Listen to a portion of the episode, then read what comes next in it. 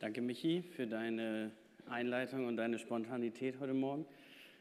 Ähm, ich weiß nicht, wer mich noch kennt aus ganz langer Zeit. Ich war von meinem ersten Lebensjahr bis zum 18. Lebensjahr hier ein- und ausgegangen und äh, darf heute mal wieder hier vorne stehen und euch ähm, eine Bibelgeschichte mitbringen und euch daraus äh, versuchen, was abzuleiten, was wir für unseren Alltag gebrauchen können. Und Michi hat schon am Anfang ähm, gefragt, was ist Mut oder wer war mutig oder wer hatte auch schon mal keinen Mut und hatte Angst. Und der Text, über den wir heute reden und den wir eben gehört haben, der spricht über das Thema Angst und Mut. Weil ich glaube, dass Angst und Mut immer zusammengehört. Es gibt keinen Mut, wo nicht auch Angst herrscht und es gibt keine Angst, wo kein Mut ist. Und die Frage, die ich mir gestellt habe in der Vorbereitung ist, oder war oder steht über dieser Predigt, ist, wie kann ich meine Angst überwinden? Wie kann ich mutig sein? Oder anders ausgedrückt, woher bekomme ich Mut? Woher bekomme ich Mut, um meinen Alltag und meine Probleme zu meistern? Und Michi sagte am Anfang, es, es gibt eine Person in dem Text. Ich habe drei Personen gefunden und drei verschiedene Perspektiven, wie man mit Mut oder auch mit Angst umgehen kann. Da haben wir einmal Saul, der König, dem der Mut fehlt. Wir haben ähm, Goliath, den Philister, dem es an Mut überhaupt nicht fehlt, sondern der einen eingebildeten Mut hat. Und wir haben David, der eigentlich wahren Mut beweist. Und wir fragen uns die ganze Zeit die Frage, wie können wir Mut bekommen, unseren Alltag unsere Probleme zu meistern? Und wir schauen uns das aus diesen drei Perspektiven an und wir fangen an mit Saul, der den fehlenden Mut hat. Er ist der König, ähm, der amtierende König Israels. Und als König war Saul auch der Anführer des Heeres. So, das ist immer schlecht, wenn dem der Mut fehlt. Und es ist sehr spannend, dass am Anfang des Textes direkt gesagt wird, in Vers 32, da tritt David auf die Bildfläche und steht bei Saul. Sehr interessant, was David da sagt. Er sagt nämlich, niemand soll den Mut sinken lassen, nur weil ich jetzt für euch kämpfe. Was war passiert? Warum sind wir in dieser Situation? Israel und die Philister, die haben sich schon die ganze Zeit immer bekriegt. So. Die Philister, ein riesiges Volk, sehr mächtig. Ähm, und die waren immer da dran, Israel zu besetzen und zu entwaffnen. Und so kommt es zu dieser Schlacht. So muss man sich so vorstellen, das ist in so einem Berg und das ist so ein Riesental. Und auf der einen Seite stehen die Philister und auf der anderen Seite stehen die Israeliten so. Die stehen da mit ihren Zelten und keine Ahnung, was sie da alles haben. Und in der Mitte ist ein riesen, riesen Feld frei. So. Und in dieses Niemandsland bewegt sich keiner, denn dann würde es quasi losgehen, sozusagen. Ne? Und ähm, diese Situation war absolut angespannt. Die standen da beide ready, die einen ein bisschen mutiger, die anderen nicht so mutig, die einen hatten Bock, die anderen nicht. Äh, und diese Situation war super angespannt. Denn was es bedeuten würde zu verlieren, kann man sich vielleicht ausmalen. Was bedeuten würde, wenn man verliert, wäre nämlich Demütigung. Es wäre der Verlust von allem, was man besitzt. Das eigene Volk würde versklavt werden, würde quasi in dem anderen übergehen. Eine Verschleppung würde stattfinden, eine Plünderung, Vergewaltigung, Sklaverei.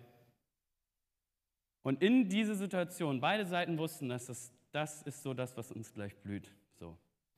Und in diese Situation hinein, in diesen Kreis, der sich da so gebildet hat, wahrscheinlich, tritt dieser Mann Goliath. Früher im Kindergottesdienst hat man den immer gemalt, riesengroß, äh, mächtig stark, ein enormer Kämpfer und er brüllt den Israeliten entgegen, so wer will's mit mir aufnehmen? Und in Vers 10 vorher lesen wir, da schrie Goliath, habt ihr gehört, ich fordere das ganze Heer Israel heraus, schickt mir einen Mann, damit wir kämpfen können. Und in Vers 11 danach ist, wird beschrieben, als Saul und die Männer Israels den Philister so reden hörten, erschraken sie und hatten große Angst. Und dann Vers 32, David tritt auf die Bühne und sagt, lasst euren Mut nicht sinken, habt keine Angst, ich werde kämpfen. Und jetzt kann man sich wahrscheinlich fragen, was hat das mit uns zu tun hier in Deutschland, eine Situation mit Krieg, Schlachten, Kampfduellen, wo ist die Verbindung? Und ich glaube, dass dieses, dieses Bild, was da gezeichnet wird, ist eigentlich unser Alltag. So, wir haben Angst in unserem Alltag. Jeder von uns. Einige haben Angst, ihr Gesicht zu verlieren und sind dafür bereit, Schmerzen zu ertragen oder sogar zu sterben. Wenn man Angst hat vor Versagen, wird man alles Nötige dafür tun, um erfolgreich zu sein. Beispiel, viele Menschen ähm, am Arbeitsplatz fangen an zu lügen oder Unwahrheiten zu erzählen, um an ihrer Position zu bleiben. Wir lügen, weil wir Angst haben vor Konsequenzen. Wir können nicht Nein sagen, weil wir Angst haben, andere zu enttäuschen, nicht mehr beliebt zu sein. Wir nehmen uns für unsere Familien keine Zeit, weil wir Angst haben, im Beruf hinterherzuhinken. Wir schummeln in Klausuren, weil wir nicht gelernt haben und Angst haben zu versagen. Wir denken uns Notlügen aus, um dem Hausarrest zu entgehen. Und wir sind ungerecht, weil wir Angst haben, zu kurz zu kommen. Ich könnte diese Liste unendlich weiterführen. Oder vielleicht auch in einer Beziehung, die wir haben mit anderen Menschen, wissen wir, vielleicht müsste sich irgendwas ändern, aber ich bringe nicht den Mut auf dazu, weil ich Angst davor habe, dass ich schließlich verloren bin oder alleine dastehe. Die Frage ist also, was gibt mir den nötigen Mut, selbst angesichts großer Risiken, großer Ängste, großer ähm, Horrorszenarien, die auf mich einschlagen könnten, voranzugehen? Und da sehen wir dann Goliath, eine weitere Person aus der Geschichte, die einen anderen Weg einschlägt, mit ihrer Angst oder auch mit Mut umzugehen. Und wenn man ähm, Predigten über diesen, diesen Text hört, David gegen Goliath, im Kindergottesdienst wird das rauf und runter geredet, in vielen Gottesdiensten auch. Wenn man Predigten dazu hört, dann gehen die meisten so, Goliath ist das Problem, Goliath ist die Angst. Und David zeigt uns, wie wir mit unseren Ängsten umgehen, nämlich einfach darauf los, wir schaffen das schon. So, das ist so die Quintessenz, die Moral von der Geschichte ist, sei wie David und dann schaffst du das und dann wirst du mutig sein. Und vielleicht hast du die Geschichte auch schon mal so gehört. Und mit der Quintessenz so, sei wie David. Und vielleicht hat dich das auch inspiriert und vielleicht bist du nach Hause gegangen und hast gesagt, ja, ich werde jetzt wie David. Und dann glaube ich, dass du noch nie wirklich Angst vor irgendeiner Sache hattest. Wenn du wirklich Angst hast, wenn du wirklich vor etwas fürchtest und jemand kommt und sagt, komm, schluck's runter und sei wie David, dann weißt du, das ist zu einfach. Das wird nicht lange halten, das wird nicht viel helfen, das wird vielleicht sogar nur noch schlimmer machen. Du sagst, ich weiß, ich sollte das eigentlich so machen, aber ich schaffe es gar nicht, ich kann es gar nicht dass diese Aussage, sei wie David, ist viel zu kurz gedacht. Und wir haben ein Problem damit, wenn wir diesen Text so lesen und verstehen wollen, denn da übersehen wir etwas. Wir sind es gewöhnt, wenn wir uns Filme angucken, wenn wir Romane lesen, wenn wir Erzählungen hören, dass es in den Handlungen immer viele Details enthält. Und vor allem alle Figuren und alle Personen werden immer detailliert beschrieben. Anmerkungen zum Aussehen, zu Bewegungen, über verborgene Gedanken, die Ausstrahlung, die Haltung und so weiter. Aber normalerweise gibt es das in hebräischen antiken narrativen Texten nicht. Es ist so gut wie niemals der Fall eigentlich.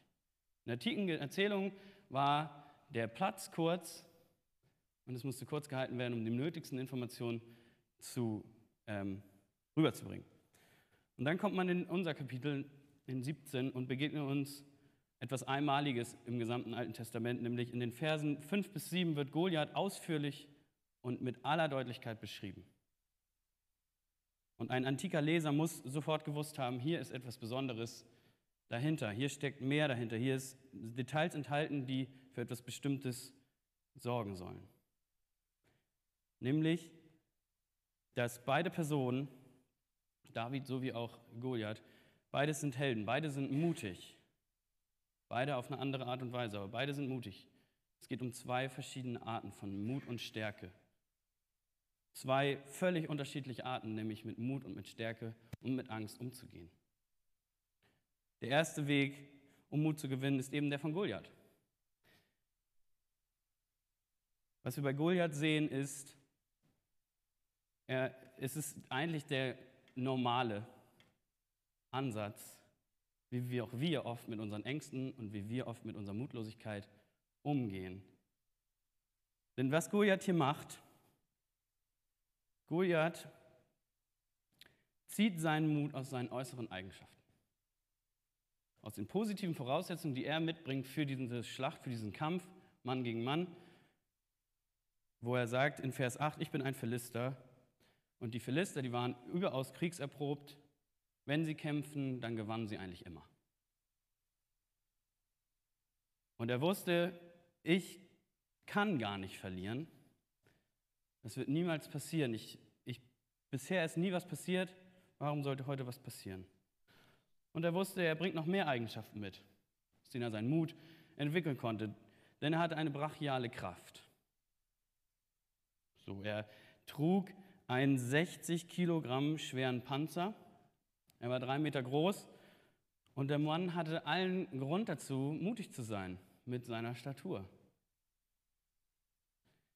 Und schließlich drittens wusste er, als er dann da auch noch David sah, dass er Hightech ausgerüstet war mit Panzerung, mit einem Träger, der noch sein Schild trägt, mit aus Bronze belegten ähm, Panzer, wie auch immer.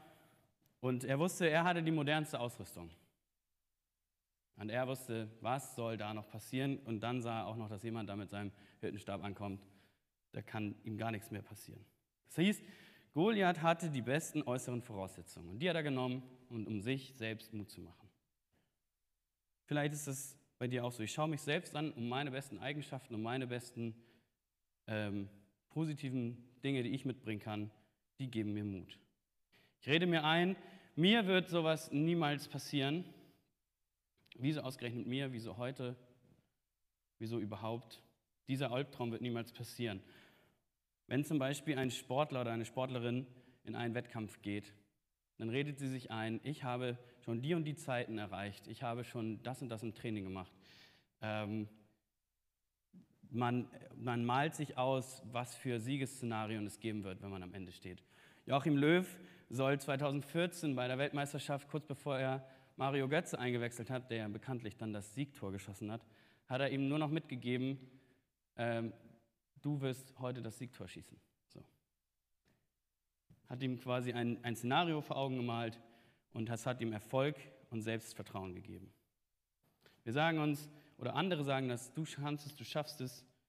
Ich rufe mir meine eigenen Eigenschaften, mein eigenem Ego sage ich das zu.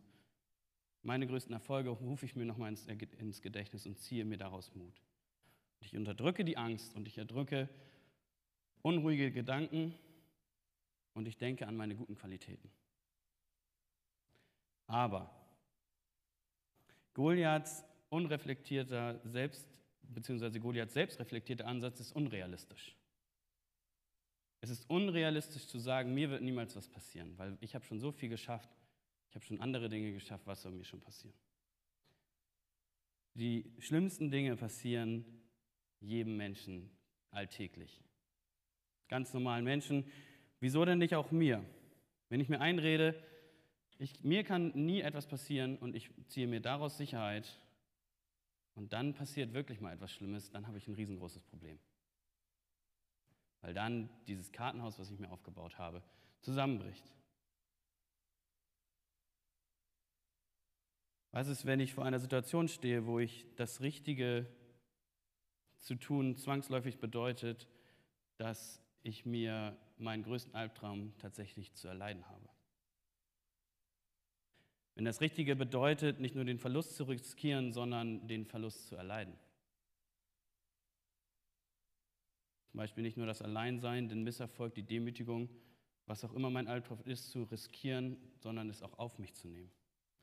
Was gibt mir dann Mut, Selbstsicherheit? Und dann tritt diese dritte Person auf, nämlich David.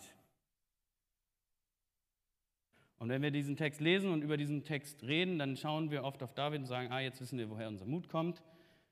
Nämlich Vers 45 sagt David zu Goliath, du trittst gegen mich an mit Säbel, mit Spieß, mit Schwert, ich aber komme mit dem Beistand des Herrn, den Herrscher der Welt. Und wir lesen das und wir denken, aha, da ist es doch, hier ist das Vorbild, dem ich folgen muss, so muss ich das machen. So. Nämlich, hab Glauben wie David, vertraue auf Gott und selbst ausweglose Situationen werden sich in Luft auflösen. Und wenn du genau diesen Glauben hast, wenn du dein Vertrauen groß genug ist, wenn du den Mut hast wie David, dann ist Gott dein Beistand und dann wird er dir helfen und dich segnen. Wenn ich das so wie David hier habe. Und mit, dieser, mit diesem Gedanken, mit diesem, mit diesem Falschverständnis des Textes haben, kommt ein viel größeres Problem noch rein, was so fromm klingt und möglicherweise für einen Moment meinen Mut aufflackern lässt. Es ist in Wirklichkeit nichts anderes als eine vergeistlichte christliche Version von Goliaths Mut. Warum? Warum ist das so? Weil ich auf mich selbst schaue und auf meinen Glauben, auf mein eigenes persönliches kleines Glaubensleben, auf das Maß meines Vertrauens und auf meine Fähigkeiten schaue ich dann. Mir kann ja nichts passieren. Ich glaube ja wie David. Ich vertraue, ich tue Gottes Willen und deswegen werde ich meinen Goliath umhauen, so wie David es getan hat. Stimmt das? Das? Sehen wir das in der Bibel? Wenn wir zum Beispiel bei Johannes im Neuen Testament Johannes der Täufer uns anschauen, ein guter Mensch, voller Glauben, voller Vertrauen und dann wird ihm der Kopf abgeschlagen. Oder nehmen wir Jesus, das treueste, der treueste, gläubigste Mensch überhaupt. Lief bei ihm alles glatt? Nein, zum Gegenteil. Denn David ist ein bloßes Beispiel, ein bloßes, wenn wir David als ein bloßes Beispiel, einen bloßen Standard zu nehmen, und wir sagen so, mach es wie David, glaub wie er, das funktioniert nicht. Es wird nicht funktionieren, weil wir uns auf uns selber wieder egozentrisch um uns selbst drehen, mit uns selber versuchen, die Sache auseinanderzusetzen sondern, und das ist der Punkt, ich muss etwas finden, mit dem ich meine Angst nicht nur niederhalten und niederdrücken kann, sondern ich muss etwas finden, das neben der zusätzlichen Angst in mein Leben tritt, eine zusätzliche Sache. Ein Mut, mit dem ich nicht nur versuchen kann, die Angst runterzudrücken, sondern ein Mut, der so viel größer ist als meine Angst, dass es egal ist, ob sie noch da ist oder nicht. Die Frage, die ihr euch jetzt stellt, ist natürlich, was könnte das sein? Ist, zunächst ist wichtig, dass wir uns nicht in die Geschichte setzen, wo die meisten Leute versuchen, uns zu sehen. Denn wir sind nicht David in dieser Geschichte. Wir können das nicht, was David getan hat. Wir können das nicht auf den Riesen zurennen. Wir sind in der Geschichte, wir, ihr und ich. Wir sind in dieser Geschichte die Soldaten und keiner von uns traut sich so wirklich darüber nachzudenken, auf das Schlachtfeld zu gehen, in diesen Kreis reinzugehen und unsere Angst unserem Goliath gegenüberzutreten. Wir stehen, ich stehe oft genug selber in dieser Armee und traue mich nicht. Und unsere eigene Feigheit hat schlimme Folgen, denn wir, wenn wir nicht irgendjemand kommt und diese Situation auflöst und uns aus dieser Lage rettet, dann gehen wir alle in eine Abhängigkeit, in eine Sklaverei mit dieser Angst. Aber wie kommen wir da raus? Wie können wir aus diesem, dieser passiven Haltung austreten? Gott hat uns einen Retter geschickt. Gott hat kein einfaches Beispiel geschickt, so wie wir das manchmal in David sehen. Macht es so und es wird gut. David rennt nicht nach vorne und sagt, hey, lasst uns alle zusammen Goliath runterziehen. Wir können es schaffen, lasst uns alle vorstellen, wie wir ihn zu Boden ziehen und dann in Stücke zerreißen. Gott hat nicht irgendein Beispiel gesendet, sondern Gott hat sich selbst gesendet als stellvertretende Rettung. Was meine ich damit? David ist total anders als alle anderen Heldengeschichten. David ist erstens schwach, verwundbar und klein.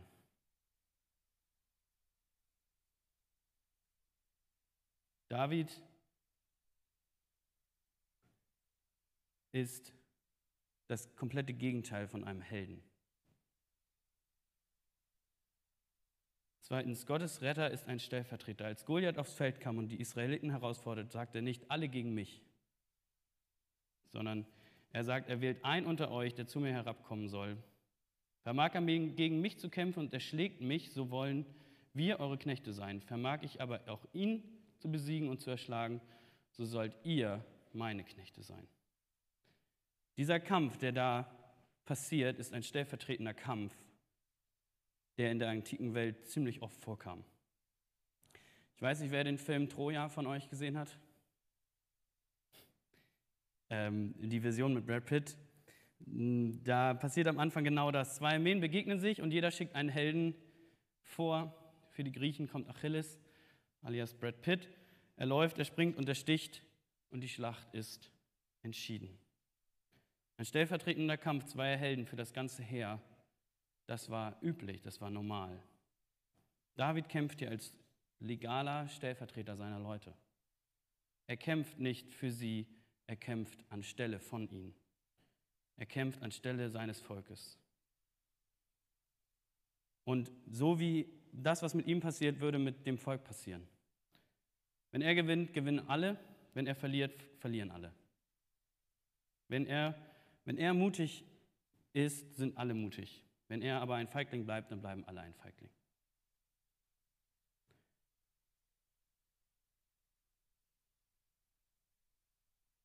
Was macht das für einen Unterschied, diesen Perspektivwechsel zu nehmen, dass es ein stellvertretender Kampf ist? Was macht das für einen Unterschied für uns? In Hebräer 11 schreibt der Schreiber, erinnert euch an Abraham, Mose und David. Und dann sagt der Hebräer-Schreiber, schaut auf Jesus, denn er ist der wahre Held. Die Bibel zeigt uns durch diese Geschichten des Alten Testaments und im Neuen Testament, dass Gott einen perfekten David gesendet hat. Und Jesus Christus ist schwach, er war klein, aber er hat uns gerettet durch seine Schwachheit. Er hat uns nicht nur vom Tod gerettet, so wie David seine Leute gerettet hat, sondern er hat uns bewahrt vor dem ewigen Tod. Er hat nicht nur sein Leben riskiert für uns, so wie David es getan hat, sondern er hat sein komplettes Leben gegeben. Wie ist das passiert? Jesus ist quasi wie David in dieses Todesteil gegangen, in diese Schlucht, in, auf das Schlachtfeld und hat gesiegt. Wisst ihr, was die größte Angst ist? Ich glaube, für mich ist es so, ich will nicht gedemütigt werden, ich will nicht ausgelacht werden, vielleicht will ich auch nicht sterben und wir haben alle, alle haben irgendwie Angst vor irgendwelchen Dingen. Aber hinter jeder Angst steckt eine, eine weitere Angst, nämlich am Ende Gott gegenüberzustehen, zu versuchen, all unsere Schwächen, all unsere Selbstsüchte, all unsere Feigheit zur Rechtfertigung zu erklären. Und Jesus stand da, all diesen Ängsten gegenüber. Vielleicht hast du Angst vor Schmerzen. Das ist nichts im Gegensatz zu dem, was Jesus ausgehalten hat. Hast du vielleicht Angst vor Ablehnung? Dann ist das nichts, was Jesus aushalten musste am Kreuz, als seine Freunde ihn abgelehnt haben. Und hast du Angst vielleicht auch vor Demütigung? Dann ist es das nichts, was Jesus nicht erlitten hat, als er gedemütigt worden ist. Jesus ging in diese Mitte hinein, in dieses Schlachtfeld hinein. Warum? Um uns zu retten. Nicht, wenn du so mutig bist wie David, wird Gott dich segnen, sondern Jesus war mutig und hat den perfekten Mut an deiner Stelle bewiesen. Und wenn du an ihn glaubst, wenn du daran glaubst, dass Jesus es getan hat, dann schreibt die Bibel uns, dass wir behandelt werden, als hätten wir diesen Mut aufgebracht. Wie konnte Jesus das tun? Wie konnte Jesus so mutig sein? In Hebräer schreibt, schaut auf Jesus, den Champion, den Held. Er hat es getan wegen der Freude, die auf ihn wartete. Ich weiß nicht, was für eine Freude das sein soll, wenn man am Kreuz hängt und stirbt.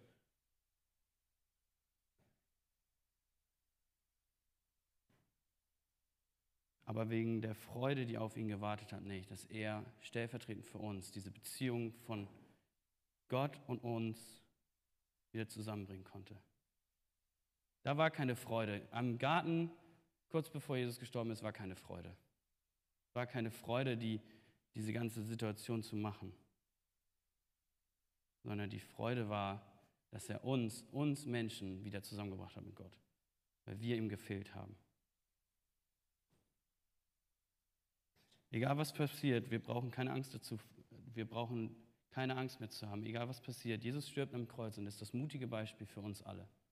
In diesem mutigen Beispiel können wir Mut bekommen. In dem Buch Herr der Ringe, ich weiß nicht, ob einer von euch das gelesen hat oder die Filme geguckt hat, in dem Buch Herr der Ringe gibt es eine ähnliche Szene. Ein großes Schlachtfeld entsteht und Eowyn steht da über dem verwundeten König und dann kommt eine riesen Goliath-Figur. Eine riesiges, dunkle Figur, dämonische Figur kommt und geht zu Eowyn hin und sagt, aus dem Weg gib auf, ich werde dich erschlagen. Trage dich an einen dunklen Ort und ich werde dich nicht nur erschlagen, sondern ich werde dich quälen. Und Eowyn, eine, eine, eine, eine zärtliche Frau, steht da und zieht ihr Schwert und sagt, tu, was du willst, aber ohne nun, aber ob du nun ein lebender oder ein toter Schatten bist, ich stecke dich nieder, wenn du mich anrührst. Steht da mit ihrem Schwert. Die Szene ist ist brillant. Eine echte David und Goliath-Szene. Und wenn wir, wenn wir die Kamera ein bisschen weiterschwenken, dann steht da ein kleiner Hobbit. Mary heißt der. Und als Mary diese bedrohlichen Dämonen kommen sieht, legt sich ein Entsetzen auf ihn. Dass er blind wird und gar nichts mehr sehen kann. Aber als er die Augen wieder öffnen kann und wieder sehen kann, sieht er Eowyn mit dem gezückten Schwert vor, diesen, vor dieser Gestalt stehen und bereit für ihre Freunde zu sterben. Und dann kommt der Schlüsselsatz. Mitleid erfüllte sein Herz und großes Staunen. Und plötzlich erwachte der schwer entflammbare Mut seines Geschlechtes und er ballte die Hände. Und wie es weitergeht, müsst ihr selber lesen. Aber es ist ein wichtiges Bild, was hier entsteht. Echter Mut kommt vom großen Staunen. Einen großen Staunen über jemanden, der bereit ist, für seine Freunde zu sterben. Jemand, der bereit ist, für dich und für mich zu sterben. Und zwar nicht als ein moralisches, erdrückendes Beispiel, wo wir nacheifern sollen, sondern als ein Geschenk, ein unverdientes Geschenk aus reiner Liebe.